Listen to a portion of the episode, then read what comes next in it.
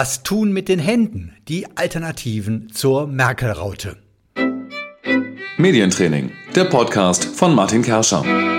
Und genau der ist jetzt am Mikrofon. Herzlich willkommen. Heute geht es um die Hände. Ja, die Hände sind uns eigentlich doch immer dann im Weg. Meistens denken wir nicht an sie, wenn wir reden. Aber sobald wir bei einem öffentlichen Auftritt vor Publikum reden, stören sie. Sie sind einfach irgendwie inklusive Arme eigentlich überflüssig. Denn äh, am liebsten würde man sie wahrscheinlich irgendwie zur Seite legen auf einen Tisch.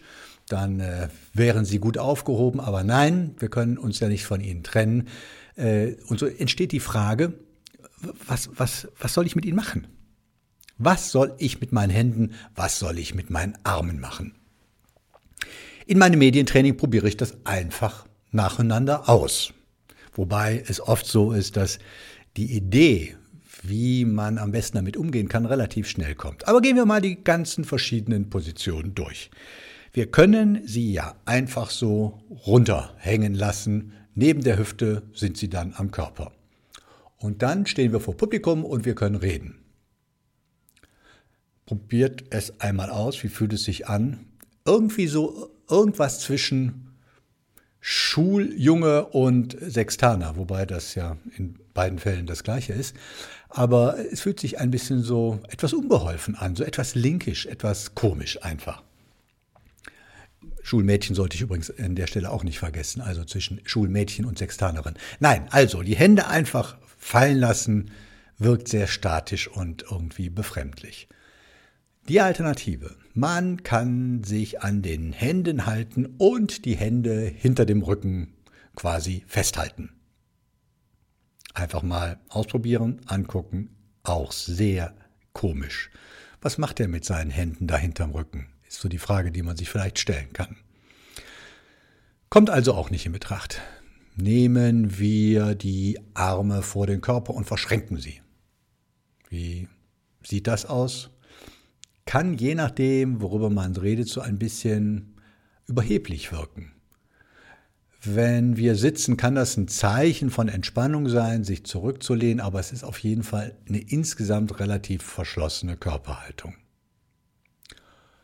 Gut, wäre die dritte Möglichkeit, und da nähern wir uns langsam der Merkel-Raute, äh, wir nehmen die Hände vor den Körper und fassen uns quasi an, also nehmen uns quasi selbst an die Hand.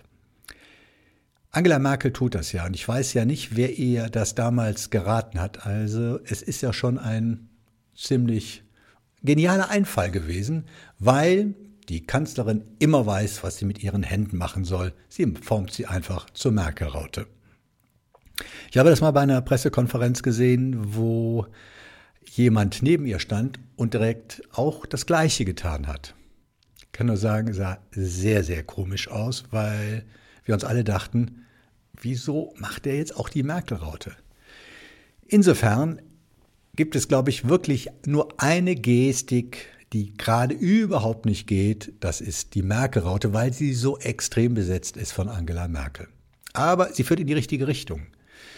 Nämlich, wir nehmen uns an die Hand und wenn wir das tun und das tun vor dem Körper, ich sage jetzt mal so in etwa auf Bauchnabelhöhe, ohne uns ganz fest die Hände ineinander zu verschränken, so dass sich teilweise das Blut staut in den Fingern, nee, so ganz locker, dann passiert beim Reden etwas ganz Interessantes und da brauchen wir gar nicht viel nachdenken. Die Hände kommen in Bewegung.